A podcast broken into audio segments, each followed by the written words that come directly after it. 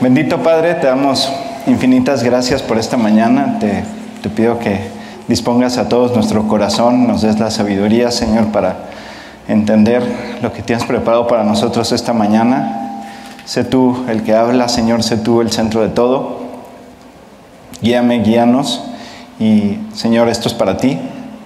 Este lugar no son más que cuatro paredes en las que queremos alabarte y que tú nos bendigas, que tú nos guardes. Guarda este país, guarda esta nación, Señor. Guarda todo lo que está pasando en esta ciudad, Señor, la violencia, el agua y, en el país en general, Señor. Te pedimos que tú nos bendigas en el nombre de Jesús. Amén.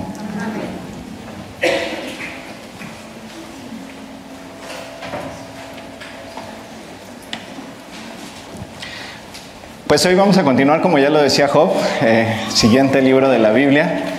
Nos toca el libro de, Éxodo en el orden en el que están ordenados, valga la redundancia, y pues además sí son los primeros libros que se escribieron, ¿no? Hay otros libros en la Biblia, como lo tenemos, digamos, en el, en el orden en el que están puestos en nuestra Biblia, no necesariamente es el cronológico.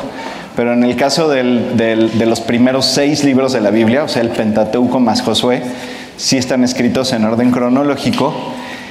Y eh, como pequeña introducción, pues bueno, el autor de el, los primeros cinco libros de la Biblia es el mismo autor, es Moisés. Pero hay una cosa que a mí me encanta y que a mí me impactó desde la primera vez que supe que Moisés había leído, eh, había sido el que había escrito estos, estos libros. Que Moisés nació más de 500 años después de que inició la historia. O sea, Moisés nos relata en Génesis la creación, nos relata toda la historia de Abraham, Isaac y Jacob y de José en Egipto, ¿no? como los, los, los, acontecimientos principales de Génesis, pero todo esto ocurrió, o sea, la vida de José ocurrió 400 años antes de que naciera Moisés. Entonces, pues ¿cómo le hizo Moisés para escribir todo lo que escribió de lo que había pasado antes? Pues por revelación divina, ¿no? Entonces, Dios fue el que le dictó a Moisés lo que tenía que escribir, particularmente el libro de Génesis, ¿no? De Éxodo en adelante, pues él sí ya lo vivió en, carne propia, eh, eh, pero todo lo recibió por, revelación, divina. Y bueno, aquí tengo mi tarjetita que me dio Job de, de Éxodo, del libro que vamos a estudiar en la mañana, eh, esta mañana. Y algo que me llama mucho la atención y que les quiero decir es, pues yo esperaría que quienes tuvieran su tarjeta y y quienes no la tengan aún, que esta parte en particular estuviera siempre tachada. O sea, no, la, la, Biblia no es, me acordé que la tengo que leer y la abro y la leo un ratito el martes y la vuelvo a leer el jueves. Si tú invitaste a Cristo a tu corazón y tú eh, has sido salvado por la sangre de Jesús, tienes una obligación de relacionarte con Dios. O sea, lo que Dios diseñó, y además es algo precioso que vamos a ver ahorita en el libro de Éxodo, es que cambió por completo la forma a través de Cristo en la cual Dios quería relacionarse con nosotros. Y la forma en la cual quiere relacionarse con nosotros, en primer lugar, es a través de la presencia de Cristo en nuestros corazones y de la relación personal con Él a través de la comunicación. Y la comunicación con Dios es a través de la Biblia. Entonces, no, tu relación personal con Dios no es un libro que se queda en el buró y que a veces lo lees y que a veces no lo lees. O sea, yo si algo los invitaría que fuera un propósito en toda esta serie de testamento, además de entender todo lo que va a venir en, este lado de las tarjetitas, es que esto siempre esté tachado, ¿no? Y que de lunes a domingo leamos nuestra Biblia. Y bueno, eh, la semana pasada estudiamos el libro de, de, de, Génesis y pues básicamente Génesis tiene un contexto un poco diferente al que tiene, al que tiene Éxodo o tiene un mensaje diferente. ¿A qué me refiero? Eh, Génesis es un libro que está centrado en el hombre y en el gran fracaso del hombre. O sea, lo decía Oscar la semana pasada, no hayan pasado ni tres capítulos y el hombre ya lo había echado todo a perder. Entonces, Génesis es un libro que es, es, Génesis es un libro que es todo hombre y Éxodo es un libro que es todo Dios. Y Éxodo es un libro que nos enseña cómo Dios cubre todas las necesidades del hombre. En primer lugar, el, libro de Éxodo es un tratado de la libertad, la libertad que solo la salvación de Dios le puede dar al hombre.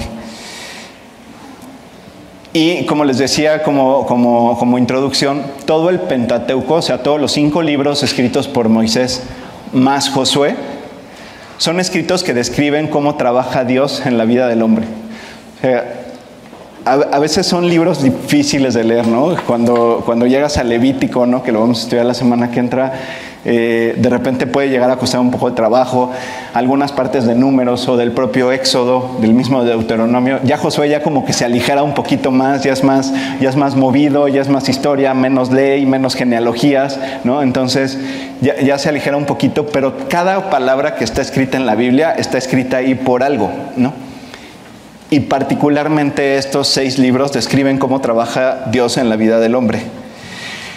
Y la verdad es que Éxodo es un libro como ningún otro en el Antiguo Testamento que habla de la relación, la redención del hombre. ¿Y qué es la redención?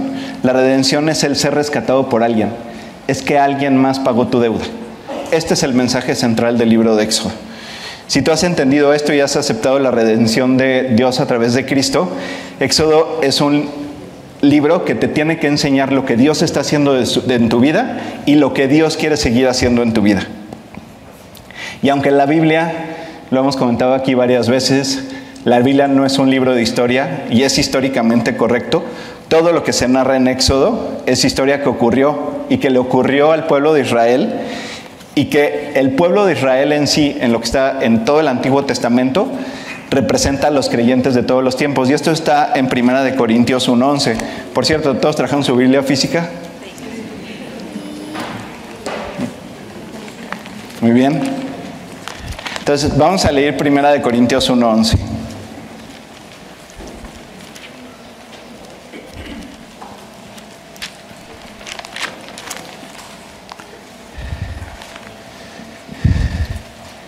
Perdonen, me puse mal el versículo. Ahorita se los digo bien. Yo lo puse mal en, la, en las notas. Ahorita se los digo bien. No es 1.11. es 10-11. Perdón al staff porque yo me equivoqué en la, en la nota. Me faltó un cero. Dice 1 Corintios 10:11, y estas cosas les acontecieron, hablando del pueblo de Israel, como ejemplo y están escritas para amonestarnos a nosotros, a quienes han alcanzado los fines de los siglos.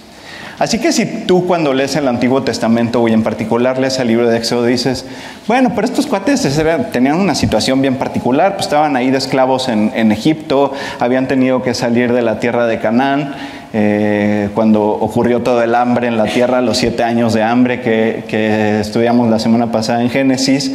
Entonces, pues tuvieron que salir y pues es una situación que, oye, yo no soy esclavo ni ando armando pirámides, ¿no? Entonces, eh, no, no tengo esa situación en mi vida, no. Todas estas cosas acontecieron y todas estas cosas están reflejadas en la vida del hombre y ahorita lo vamos a ver un poquito más adelante. Eh, en Génesis vimos que el hombre había, eh, bueno, en Génesis vemos que Dios manda a Abraham a que vaya a la tierra de Canaán y ahí es donde se establece y ahí es donde empieza a crecer el pueblo de Israel. En la tierra de Canaán es donde se desarrolla la primera parte de la historia de Abraham, Isaac y Jacob, ¿no? hace más de cuatro mil años, en números cerrados cuatro mil años, para todo aquel que diga que, que hay alguien que tiene un derecho de ocupar esa tierra antes que los israelitas. Bueno, todo esto ocurrió hace muchos, muchos más miles de años que todo lo que está aconteciendo actualmente. Y eh, todas estas cosas fueron escritas para que nosotros nos demos cuenta que toda la historia del pueblo de Israel es aplicable a la vida del creyente. Ya pasando un poquito más al contenido del libro de Éxodo, vamos a estudiar varios personajes. Los personajes principales por orden de, de aparición son Moisés, primero como bebé, ya después como adulto, pero por orden de aparición aparece Moisés como bebé. María, la hermana de Moisés, Faraón, el primer Faraón, la hija de Faraón, Aarón, Séfora, que fue la esposa de Moisés, Yetro, Josué, y van a encontrar en su tarjetita un personaje adicional en el que la verdad no me voy a centrar tanto porque quise poner énfasis en estos personajes principales, que es Besalel, un personaje al cual Dios dio talentos muy especiales, talentos muy particulares de oficio, talentos artísticos, con el cual se pudo dirigir y erigir el tabernáculo con todas las instrucciones que Dios les había dado a Moisés en el monte Sinaí. Y bueno, el libro de Éxodo, como libro de salvación que es, comienza su historia con el nacimiento de un bebé. Entonces, este, pues recordarán cuál es la analogía o, qué, otra, qué otra historia de salvación en la Biblia empieza con el nacimiento de un bebé. Pues la historia, la única historia de salvación que existe, para el, único camino para llegar al cielo, que es la historia de Cristo. También la historia de Éxodo empieza con una historia de matanza, ¿no? una historia en la cual el pueblo egipcio y Faraón empiezan a tener temor de lo mucho que estaba creciendo el pueblo de Israel en la tierra de Egipto y que la velocidad a la que estaba creciendo el pueblo de Israel incluso podía llegar a hacer que se volvieran más poderosos que los propios egipcios y los, y los dominaran. Y bueno, aquí viene una historia de ética muy, muy, muy interesante y vamos a leer en Éxodo 1, 15 al 22.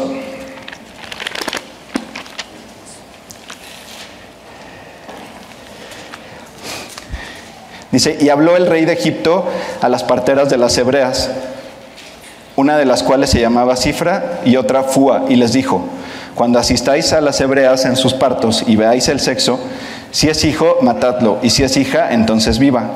Pero las parteras temieron a Dios y no hicieron como les mandó el rey de Egipto, sino que preservaron la vida a los niños.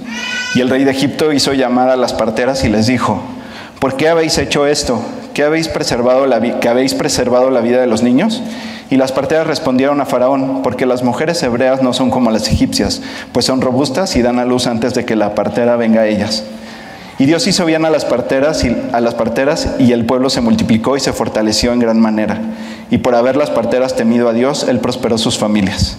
Entonces Faraón mandó a todo pueblo diciendo, echad al río a todo hijo que nazca y a toda hija preservad la vida. Y aquí viene un, como les decía, viene un, cuestionamiento ético que nos encontramos en otra circunstancia muy particular en la Biblia, que es, por ejemplo, cuando en el libro de Josué eh, Raab miente, ¿no? Las parteras mienten, mienten a, Faraón diciéndole que pues no, no les da ni tiempo, que cuando llegan ya nació el bebé. Entonces Raab también miente diciendo que los espías ya se fueron y los tenía escondidos en el, techo de su casa. Y esto en ética tiene un, este, significado, una definición que se llama absolutismo graduado. ¿Qué quiere decir el absolutismo graduado? Esto quiere decir que parece que tú haces una falta moral o una falta a un mandamiento, pero porque lo estás haciendo por un bien mayor, ¿no? O sea, te lo voy a poner de esta manera, y como yo lo vi en un ejemplo y lo, y lo, y lo entendí muy bien. Si tú fueras un alemán en la Segunda Guerra Mundial que tuviera judíos escondidos en tu casa y llegan y tocan la, puerta y te preguntan que si tienes judíos escondidos en tu casa, ¿qué hubieras dicho? Sí, pásale, ahí están en el closet. No, hubieras dicho que no tienes judíos escondidos en tu casa, que ahí no hay nada. ¿Por qué hiciste una falta moral para defender la vida de alguien más? Y por eso es que Dios bendice la vida de las parteras y por eso es que Dios bendice la vida de Rab. Entonces, este es, la verdad es que es una, es una lección preciosa que pone la Biblia en estos dos ejemplos en particulares. Y bueno, eh, después de esto nace Moisés, eh, de la familia de Leví, un descendiente de Leví con una descendiente de Leví, se casan, tienen hijos, los dos primeros hijos que tienen, que eran los hermanos mayores de, Moisés, eran eh, María y Aarón. La Biblia no nos dice mucho acerca de cómo preservaron la, Biblia, la vida María y Aarón, pero pues podemos asumir que por la edad, la diferencia de edad que tenían con Moisés, estos decretos de Faraón no estaban vigentes cuando nacieron María y Aarón, ¿no? sobre todo cuando nació Aarón. Entonces que por eso no hubo ningún problema para que Aarón naciera en su hogar y creciera como un niño normal y no había nacido bajo esta presión de que mataran a todos los niños hebreos. Y bueno, alguna vez escuché en una predicación que decía que la forma en la que Dios rescató a Moisés, pues tiene, una, tiene implícita un muy característico sentido del humor que solo, que solo Dios puede tener y con el cual Dios hace las cosas. Y bueno, primero que nada, que decidieran ponerlo en una cesta, ¿no? Agarraron una cesta, la llenaron de brea, que es una especie como de lodo, ¿no? Con la que eh, se sellaban los barcos, se sellan los barcos en la actualidad. Y le ponen esta brea, ponen a Moisés ahí, recién nacido, y lo avientan al río. Y entonces, pues lo avientan al río para salvarlo, y luego Pues la cesta sobrevive, no se voltea, el niño no se cae, no se lo come ningún cocodrilo, ni nada, no pasa nada. Y llega y se detiene en la casa de la hija de Faraón. Y bueno, y además de esto, María, que podemos asumir su hermana, que era más grande que Moisés, ya era una niña para ese entonces, parecía que María iba siguiendo, ¿no? O sea, yo me imagino que María iba corriendo al lado del río viendo lo que pasaba con la cesta con su hermanito. Y pues se ve toda la acción de que la cesta se detiene en la casa de la hija de Faraón, que la hija de Faraón toma el bebé y, María le dice, ah, yo conozco una señora que te lo puede cuidar, ¿no?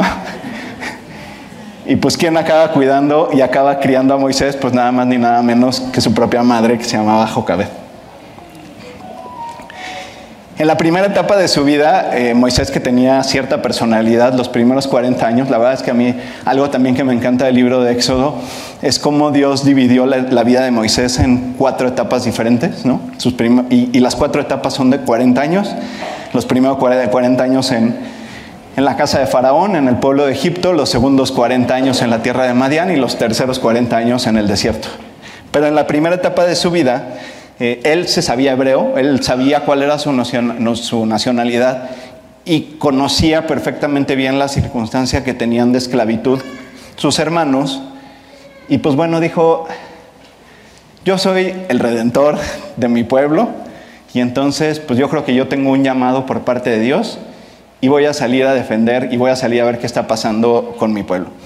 Y pues en ese arrebato sale y se da cuenta que un egipcio está maltratando a un hebreo y en esa personalidad que tenía Moisés en ese entonces, este, iracunda, fúrica, va y mata al egipcio por creer que podía hacer las cosas que probablemente Dios tenía preparadas para él mucho más adelante, pero que quería hacer en sus propios términos. Y la verdad es que esto lo identifico con cuando tú llegas a Cristo y pues muchas veces pensamos que porque tenemos algún talento y ya venimos todos los domingos, pero nada más llevamos un mes viniendo, pues ya quiero cantar, ya quiero predicar, ya quiero acomodar sillas, ya quiero... Y no, o sea, Dios tiene un propósito y tiene un llamado para cada uno de nosotros, pero a su debido tiempo y en los términos en los que Dios lo ha establecido, no en los términos en los que nosotros lo, queremos. Entonces tiene que huir a la tierra de Madián, y allá en la tierra de Madián ayuda a unos pastores y estos pastores resulta ser que son empleados del sacerdote de Madián que se llamaba Yetro y entonces van y le dicen, oye, pues este, nos quisieron atacar y hubo un cuate que nos ayudó, yo creo que hay que ayudarlo a él porque se ve que anda solo y este, lo ayudan, Yetro lo acoge y le da a su hija se fuera por mujer y tienen dos hijos estando en la tierra de Madián. Dicho todo lo anterior del preámbulo previo al llamado de Moisés, vamos a dividir el estudio de Éxodo en cuatro bloques principales. El primer bloque es la Pascua, que es toda la primera parte del libro, incluidas las plagas que Dios manda al pueblo de Egipto. El Mar Rojo, que el Mar Rojo no significa otra cosa más que la libertad. La ley, en tercer lugar, y el tabernáculo en cuarto lugar. Los dos primeros están ligados el uno con el otro, o sea, la Pascua con el Mar Rojo y la libertad, y el 3 con el 4, la ley con el tabernáculo. El primer lugar, la Pascua, eh, pues bueno, está Moisés ya casado con Séfora y recibe el llamado por parte de Dios. Pero pasaron 40 años, o sea, tú imagínate que dices, tienes la cosquilla de que, de que Dios te quiere usar para algo y de repente pues pasan 10, 15, 20, 30 años y no pasa absolutamente nada. Y pues Puede ser que el ánimo de Moisés haya ya decaído en ese entonces, que ya pues, haya creído que el propósito ya no estaba vigente. Y sin embargo sí lo estaba, ¿no? Y pasados 40 años de este acontecimiento en el que matan al Egipto, eh, en el capítulo 3 de, Éxodo, nos explica Dios cómo Moisés fue llamado a través de, una zarza, de esta zarza ardiendo que no se quemaba. Y aquí ocurre una de las conversaciones más preciosas que, que, yo he visto en toda la Biblia, sobre todo entre el hombre y Dios directamente. Una conversación, la primera conversación que tiene cara a cara Dios con, con Moisés. Y es en esta conversación en donde cuando Moisés le pregunta, bueno, ok, y cuando me digan cómo te llamas, ¿qué les voy a decir? todos los dioses de la tierra de Egipto y todos los dioses paganos, todos los dioses también de la tierra de Madián, tenían un nombre y estaban asignados a cierta cosa. Vamos a ver un poquito más adelante esto con, con la referencia a las nueve plagas. Pero entonces yo entiendo por qué Moisés le haya preguntado a Dios, oye, y cuando me digan quién eres, ¿cómo, quién, les, ¿quién les digo que tú eres? Y entonces contesta y les dice, yo soy. Diles que yo soy. Y este nombre de yo soy es de donde en hebreo se relaciona con el verbo haya, que es H-A-Y-A-H. Y este, y este verbo significa ser. Y la forma en la cual se escribía este verbo en el hebreo antiguo era sin, sin vocales, eran puras consonantes, que era la letra Y, la letra H, la letra W y la letra H otra vez al final y cuando lo pronunciaban sonaba algo similar como a Yahvé.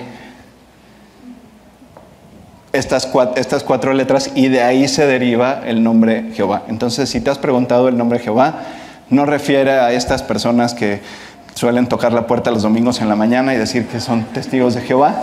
No es eso. O sea, el nombre Jehová viene del nombre de, esta conversación con Moisés en la cual le dice, yo soy el que soy, yo soy el único Dios. No hay nadie fuera de mí, yo soy el Dios, yo soy el ser, el ser más grande que pueda existir. Yo soy, eso significa Jehová. Sigue la conversación, pasa esta parte como tan cálida, ¿no? De la conversación y pues de repente empiezan un poquito los desacuerdos entre Moisés y Dios, porque pues Moisés, Dios le empieza a decir a Moisés qué es lo que, cuál es la misión que quiere cumplir en él y más adelante, pues Moisés sigue argumentando y dice, no, a ver, espérate, ¿cómo de que ir a hablar con el pueblo? No, ¿cómo de que ir a hablar con, con, con Faraón? Pues si yo estoy bien tartamudo, mira, no me escuchas que todo se me traba, ¿cómo voy a ir a hablar con él? Y Dios diciéndole, a ver Moisés, yo soy el que hice el ojo, yo soy el que hice la lengua, yo soy el que hice el oído, confía en mí. ¿Tú crees que Dios no conoce nuestras limitaciones? O sea, ¿tú crees que Dios vale la pena en este sentido argumentar contra Dios? Pues bueno, Moisés continuó haciéndolo hasta que hizo que Dios se molestara con él. ¿no? O sea, el, versículo dice tal cual, enojo, yo no creo que sea la traducción exacta la palabra, la palabra enojo porque el enojo es un pecado y el pecado no cabe en la figura de Dios. Yo creo que Dios ya como que se airó, ¿no? se, molestó con la actitud de Moisés y le dijo, este, pues está bien, ya, ¿estás muy necio? Ok va a ir tu hermano Aarón contigo. Y tu hermano Aarón te va a ayudar a hablar con, con, Faraón. Entonces, bueno, pues ya empieza toda esta historia en la cual Aarón y Moisés van con Faraón y le dice, deja ir a mi pueblo para que ofrezcamos sacrificios a nuestro Dios en el desierto. Nos queremos ir todos con nuestras ovejas, con nuestras vacas, con nuestros niños.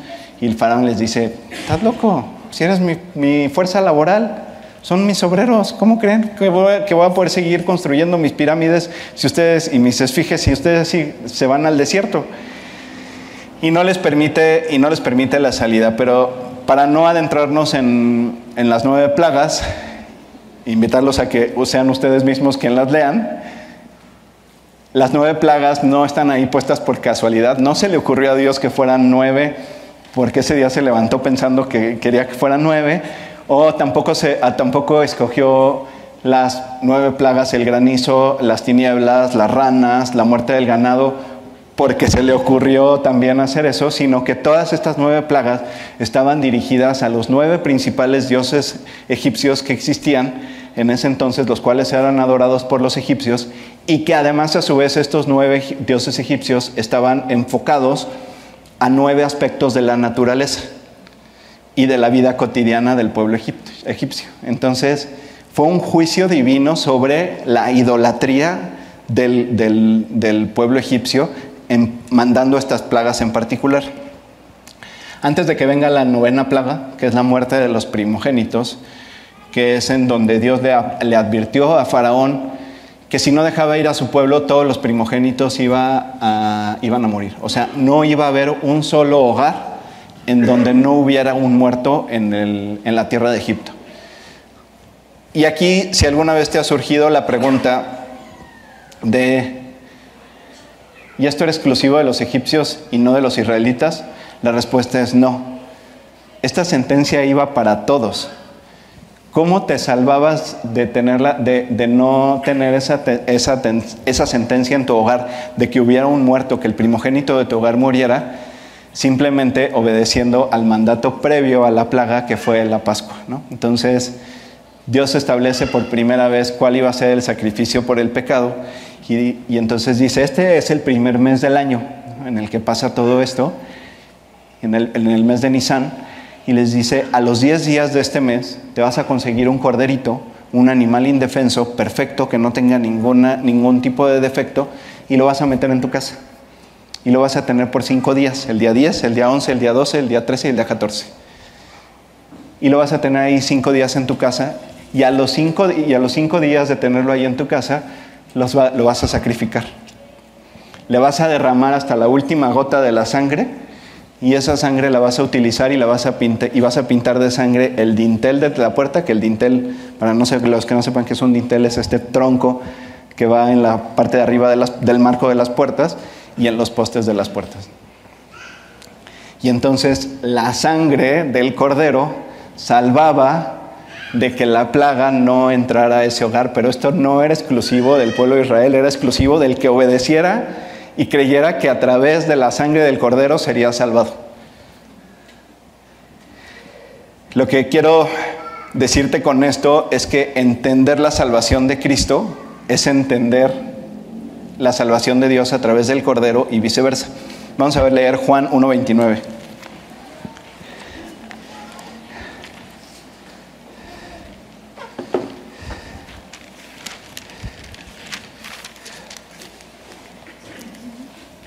Dice Juan 1.29. El siguiente día vio Juan a Jesús que venía a él y dijo, He aquí el Cordero de Dios que quita el pecado del mundo.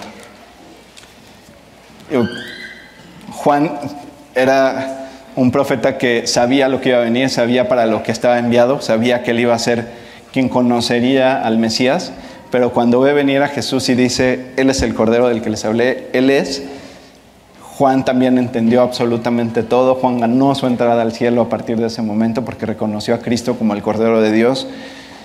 Y entonces lo que inició en la Pascua en el pueblo de Egipto fue concluido con la obra de Jesús en la cruz.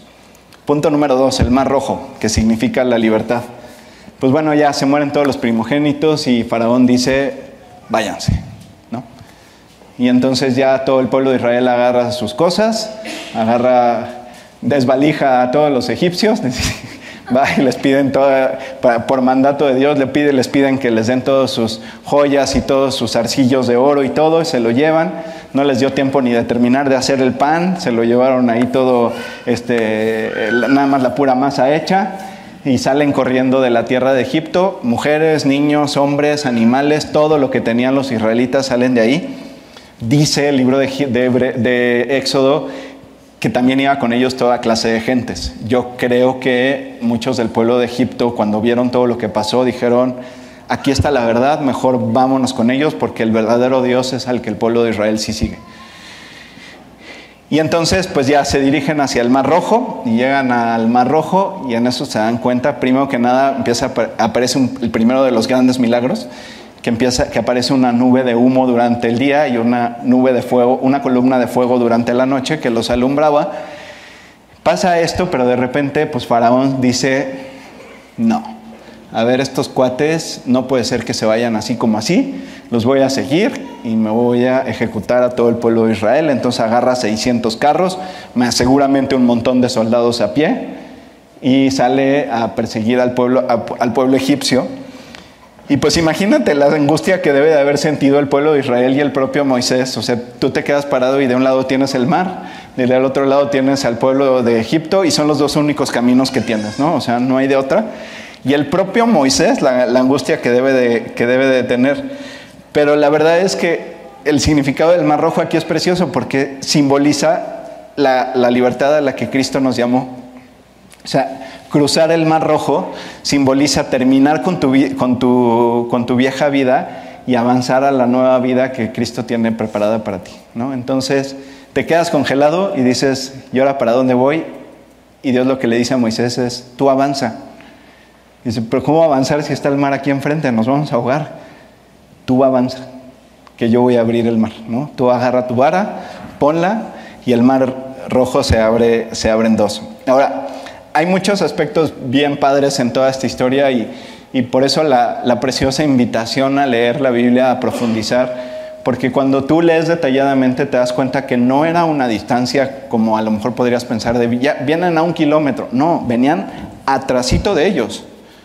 O sea, la columna de humo los venía confundiendo y venía bloqueando que los pudieran alcanzar. O sea, era una situación de tengo a los egipcios aquí y tengo el mar de este lado. O sea, una situación de la que solo Dios los pudo haber sacado adelante.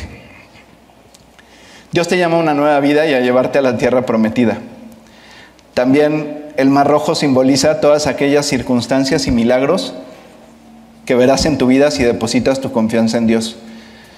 Cuando parezca, no hay, cuando parezca que no hay más opción que volver hacia atrás o quedarte paralizado en el lugar en el que estás y Dios te dice que vayas para adelante es porque quiere abrir un gran mar enfrente de ti para que pases en medio de él.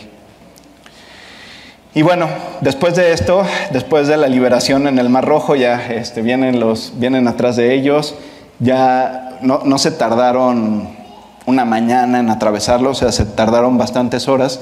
Incluso dice Éxodo que, pues estando ahí en el medio del Mar Rojo, Dios eh, arruina los carros de los egipcios para que no puedan seguir andando y entonces queden ahí a la mitad del mar, el pueblo de Israel termine de cruzar y en cuanto termina de cruzar el último israelita, el mar vuelve a su lugar y se ahogan todos los egipcios en medio del mar. Igual hay eh, algunos arqueólogos e historiadores que dicen haber encontrado incluso restos de los carruajes y todo al fondo del Mar Rojo. Y después de esto ocurren tres principales acontecimientos que están directamente relacionados con la vida en Cristo. Y el primero está en Éxodo 15, del 22 al 27.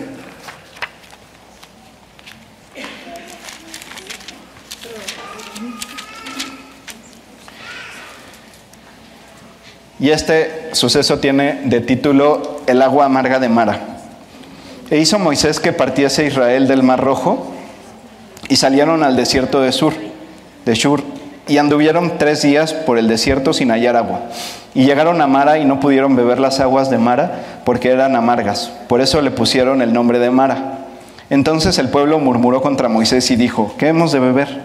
Y Moisés clamó a Jehová y Jehová le mostró un árbol y lo echó en las aguas y las aguas se endulzaron.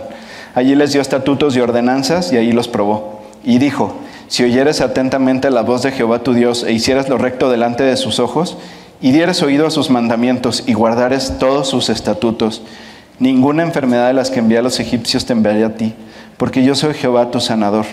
Y llegaron a Elim, donde había doce fuentes de aguas y setenta palmeras, y acamparon allí junto a las aguas.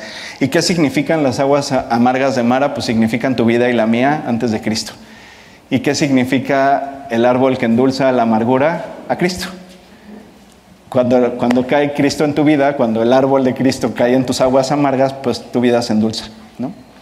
Eh, yo recuerdo, si yo les enseñara, algún día la voy a traer, la foto de mi visa y de mi credencial de lector antes de, de convertirme, verán lo que puede ser la amargura. y cuando Dios, cuando Cristo llega a tu vida, de las primeras cosas que quita es la amargura. Yo eh, este, con los chavos con los que estudio la Biblia los sábados. Estamos viendo trabajo personal y, en el capítulo 8 viene pues también como, como el creyente cuando recibe a Cristo va entendiendo y tienes que ir entendiendo ciertos aspectos de la vida cristiana y de lo que Dios tiene preparado para ti en su plan. Y yo cuando llegué a Cristo la verdad es que tenía un vacío tan, tan, tan grande que de cierta forma yo no entendí dos aspectos muy importantes de la vida cristiana de inmediato, que son la salvación y el que yo ya era un hijo de Dios. Yo lo que quería era sentirme bien. Yo lo que quería era salir de la depresión en la que estaba y de los ataques de ansiedad que tenía. Entonces, de verdad yo me identifico mucho con el agua amarga de Mara porque cuando el árbol de Cristo llegó a mi vida, verdaderamente todas esas cosas empezaron a desaparecer. El siguiente aspecto que, que viene en, en Éxodo de la vida cristiana es cuando Dios da el maná Vamos a leer varios versículos, eh, pero todos están en el capítulo 16. Primero vamos a leer el versículo 4. Dice, y Jehová dijo a Moisés, He aquí yo os haré llover pan del cielo, y el pueblo saldrá y recogerá diariamente la porción de un día, para que yo lo pruebe si anda en mi ley o no. Y luego del 14 al 15 dice, y cuando el rocío cesó de descender, he aquí sobre la faz del desierto una cosa menuda, redonda, menuda como una escarcha sobre la tierra, y viéndolo los hijos de Israel se dijeron unos a otros, ¿qué es esto? Porque no sabían qué era. Entonces Moisés les dijo, es el pan que Jehová os da para comer. Y por último el versículo 31 dice, y la casa de Israel lo, llamó maná y era como semilla de culantro blanco y su sabor como de hojuelas con miel. Y bueno, maná significa ¿qué es esto? O sea, cuando lo vieron y dijeron ¿qué es esto? Le pusieron el nombre de maná. No, significa otra, otra cosa eh, más, más rebuscada, sino solo eso. ¿Y cuál es el, pan del cielo? Todos los días tenían que recoger, había un mandamiento de que tenían que recoger solo la porción que les correspondía a sus familias y el día de reposo tenían que recoger lo doble, lo del, viernes y lo del sábado. Y entonces ya el domingo podían volver a recoger, el sábado no, no iba a haber maná y entonces si no guardaban lo que se les había dicho, pues se quedaban sin comer. Y si guardaban de más, se les echaba a perder. Entonces tenían que guardar exactamente lo que correspondía a cada una de las familias y les duraba perfectamente todo el día, hasta el otro día lo tenían que volver a recoger. Y el maná pues, es el alimento que viene de tu relación personal con Jesús, es tu, es tu lectura diaria de la Biblia, tu oración diaria, los, las 5, 10, 15, 20 veces que tú quieras orar en el día, dirigirte a Dios, pedirle que te llene, pedirle que te ayude, que te guíe, agradecerle por todo lo que te ha dado, por la salvación en primer lugar. Ese es el maná que Dios dejó para quienes han invitado a Cristo a su corazón. Y en tercer lugar, en Éxodo 17 del 8 al 16,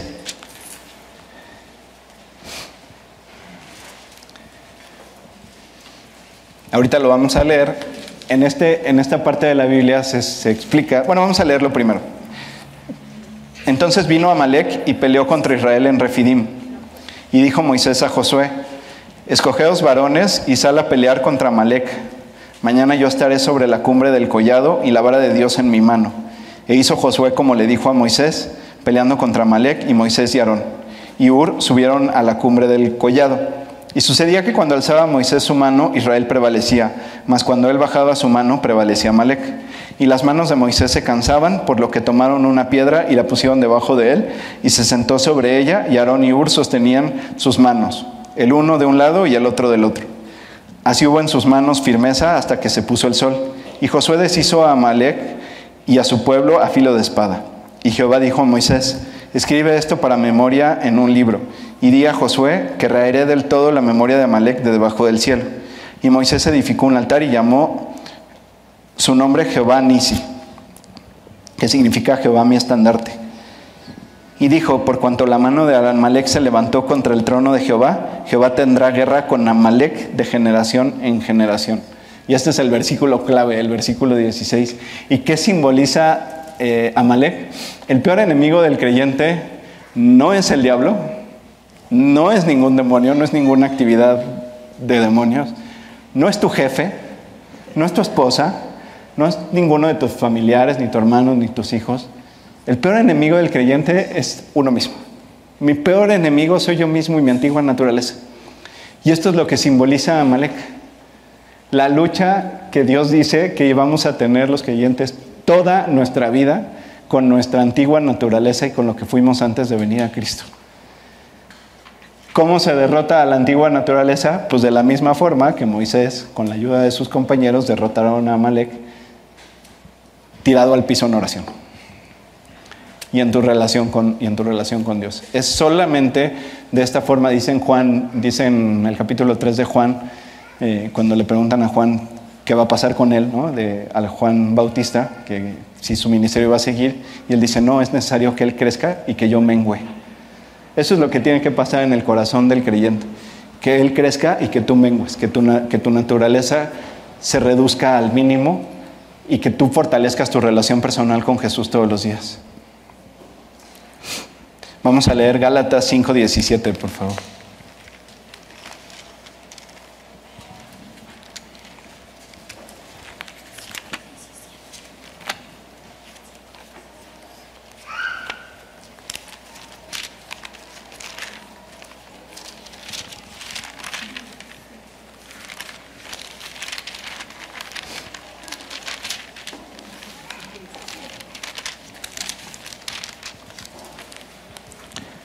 Porque el deseo de la carne es contra el espíritu y el del espíritu contra la carne. Y estos se oponen entre sí para que no hagáis lo que quisierais. Esta es la lucha que tenemos interna toda y que tendremos toda nuestra vida, nuestro pequeño Amalek, que vivirá para siempre en nosotros y que será derrotado en la medida en la que nosotros peleemos la batalla de la forma correcta de la mano de, Cristo. Y bueno, la antigua naturaleza también te lleva a extrañar la esclavitud, ¿no? Eh, el creyente extrañando una vida de incredulidad, se acordaban de la comida, de los puerros, las legumbres, todo lo que tenían en Egipto. Y yo la verdad es que cada vez que paso por, este, por estos pasajes, cuando leo esto y digo, pues eran esclavos, ¿habrá estado tan rica la comida? No, o sea, pues era comida de esclavos, no creo que hayan sido manjares como de palacio, como para que los estuvieran extrañando de la forma que los extrañaban, pero así es el corazón del ser humano, así es el corazón del ser humano de necio, de malagradecido. Y bueno, en el capítulo 18 del libro de Éxodo se describe un encuentro con Yetro, el, suegro de Moisés, eh, en donde Moisés le ¿Hay, ¿Hay, alguien aquí que sea administrador? Que sea licenciado en administración. Yo, yo soy. Qué poquito soy. Yo pensé que éramos más populares. Y bueno, si nosotros los administradores pensamos que los padres administrador de la administración eran Taylor o Fayol o cualquiera de esos, no. Eso viene desde mucho tiempo atrás. ¿Y, qué hace? A mí me encanta este capítulo porque ¿qué hace de, Jetro con Moisés? Jetro le dice, oye, ¿qué estás haciendo? ¿Te vas a morir de algo aquí? Te la pasas todo el día atendiendo asuntos establece una estructura, un organigrama en la cual tú seas la cabeza y entonces nómbrate un equipo que te ayude a atender todos los asuntos y ya cualquier asunto que sí sea relevante, que tus jueces no puedan eh, resolver, entonces ya que lo lleven contigo. Entonces, si tú crees que los principios de administración nacieron en el siglo XX eh, o XIX, pues no, vienen desde mucho, mucho antes. Punto número tres, la ley. Y a partir del capítulo 19, cuando el pueblo de Israel llega al monte Sinaí, empieza el dictado de la ley. Pero más que profundizar en lo que la ley dice, porque eso lo vas a hacer en tu, en tu lectura del libro de Éxodo, y en pensar aquí que son 10 mandamientos solamente cuando no lo son, son más de 300, lo importante es entender para qué fue dada y qué es la ley. La ley representa la santidad y el carácter de Dios. Fue otorgada para dejarnos bien claro que jamás cumpliremos los requisitos para ir al cielo mediante el cumplimiento de la ley. Por ejemplo, ¿quién me puede decir si o sea, no nos vayamos a, a los más de 300. A ver si hay alguien aquí que me pueda decir que cumple cabalmente con los 10 mandamientos. Si en el primero ya nos atoramos, ¿no? Entonces, para eso fue dejada la ley, para que nosotros entendiéramos que por nuestros propios medios, por nuestras propias capacidades, jamás íbamos a ser capaces de cumplirla al pie de la letra como estaba ordenado. Pero la ley eh, fue dictada en el monte Sinaí, en donde estuvo Moisés por 40 días y 40 noches. Y es curioso cómo este plazo está establecido por Dios en diferentes circunstancias de prueba a lo largo de la Biblia. Este, ¿quién, se acuerda? ¿Quién me puede decir en, dónde, en qué otro acontecimiento vienen 40 días y 40 noches? Correcto, ese es el más importante de todos. ¿Algún otro? No están tan difíciles. ¿eh? Son dos los otros dos principales.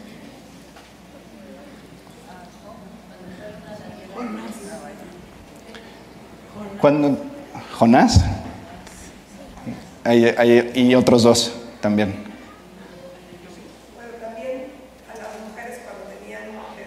La cuarentena, ajá. Pero este, este plazo de 40 días, 40 noches para esperar una respuesta por parte de Dios o para algún tiempo de prueba. Noé. Exactamente, ese es uno. Y falta uno. Noé esperó 40 días y 40 noches para abrir la ventana, de que dejó de llover, esperó 40 días y 40 noches para abrir la ventana y entonces mandar la paloma para ver si ya había bajado el agua. Y falta uno. Ese ya lo dijeron, fue el primero que dijeron. ¿Mandé? No, falta uno. Es, profeta. Elías. exactamente.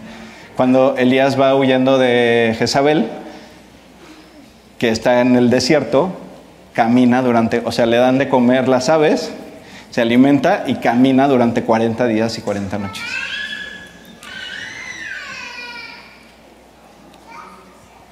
Y por último, y el último punto es que está ligado también a la ley, es el tabernáculo.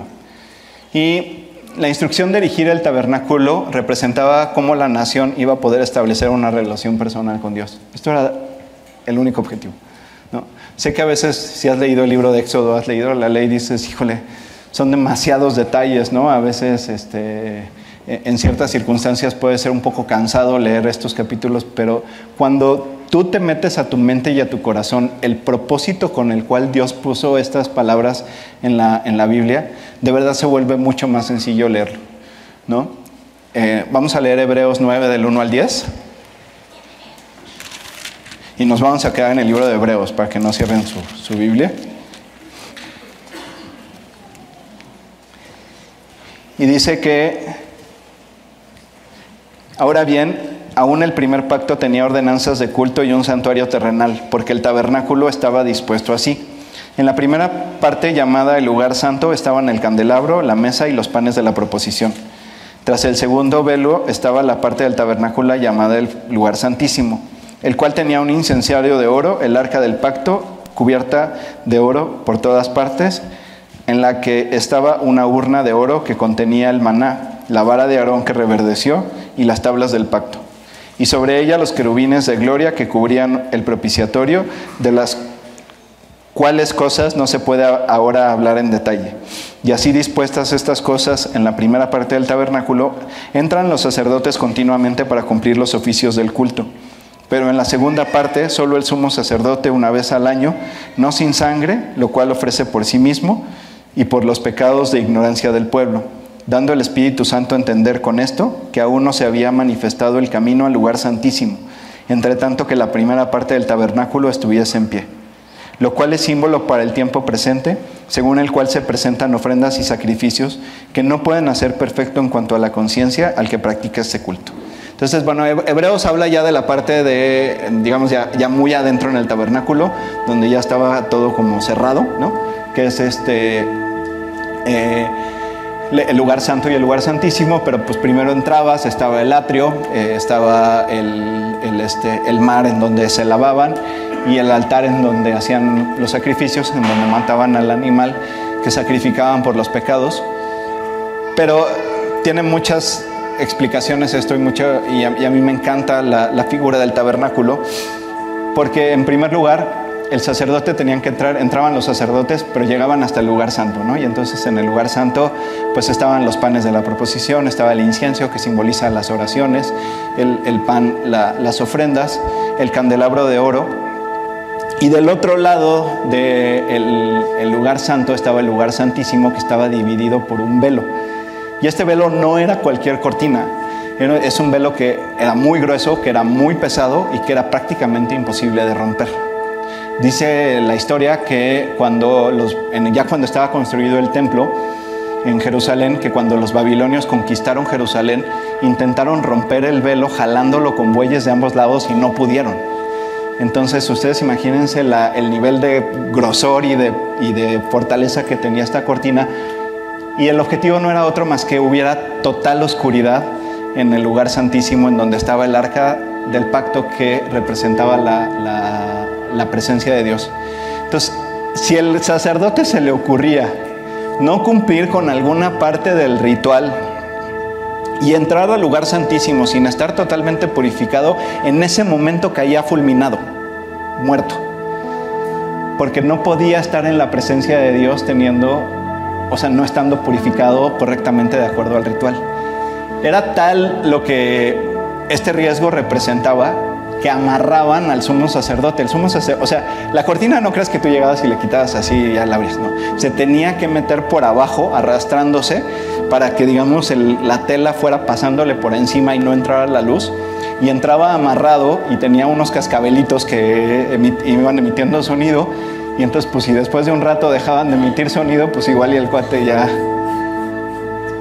ya, ya, ya había que sacarlo jalándolo, ¿no? Entonces, eh,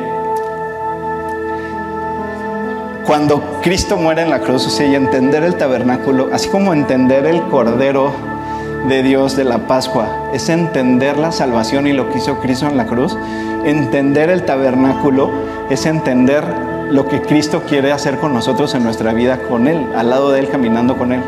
¿Por qué? Porque a raíz de que, de que Cristo vino, que hizo ese único, único y último sacrificio que debía de hacerse por el pecado, derramando hasta la última gota de su sangre, como el Cordero de Dios, que sí hizo lo que nosotros no somos capaces, ni seríamos nunca capaces de hacer, que es cumplir la ley de arriba abajo. O sea, eso que hablábamos arriba de que la ley nadie de nosotros la podía cumplir, Cristo sí lo hizo. Cristo nunca transgredió la ley. la cumplió perfectamente de arriba a abajo. Entonces, Cristo sí tenía la posibilidad de entrar al lugar santísimo, a la presencia de Dios, pero porque Él es Dios. Entonces cambia por completo su, su, forma de relacionarse con nosotros. Vamos a leer del 11 al 15. Pero estando ya presente Cristo, sumo sacerdote de los bienes venideros, por el más amplio y más perfecto tabernáculo, no hecho de manos, es decir, no de esta creación, y no por sangre de machos cabríos ni de becerros, sino por su propia sangre, entró una vez para siempre en el lugar santísimo, habiendo obtenido eterna redención. Porque si la sangre de los toros y de los machos cabríos y las cenizas de la becerra rociada a los inmundos sacrifican, santifican para la purificación de la carne, cuánto más la sangre de Cristo, el cual mediante el Espíritu Eterno se ofreció a sí mismo sin mancha a Dios, limpiará vuestras conciencias de obras muertas para que sirváis al Dios vivo. Así que por esto es mediador de un nuevo pacto, para que interviniendo, la, interviniendo muerte para la remisión de las transgresiones que había bajo el primer pacto, los llamados reciban la promesa de la herencia eterna. Así que en el momento en el que Cristo muere, parte de arriba de, en dos el velo, ese velo que les digo que ni con bueyes los babilonios lo habían podido romper, un dedo invisible en el instante en el que muere Cristo, parte el velo de dos en dos y abre la presencia, abre el camino a la presencia de Dios a través de la sangre de Cristo. Así que ya hoy no hay un templo, hoy no hay un templo en Israel, hoy no hay lugar, un lugar santo ni un lugar santísimo. Y Dios trasladó su presencia o su morada del lugar santísimo a los corazones de todos los que le hemos invitado a vivir en nuestra vida. Y ese es el nuevo, el nuevo tabernáculo o el nuevo, o el nuevo templo de Dios. Dice 1 Corintios 3:16.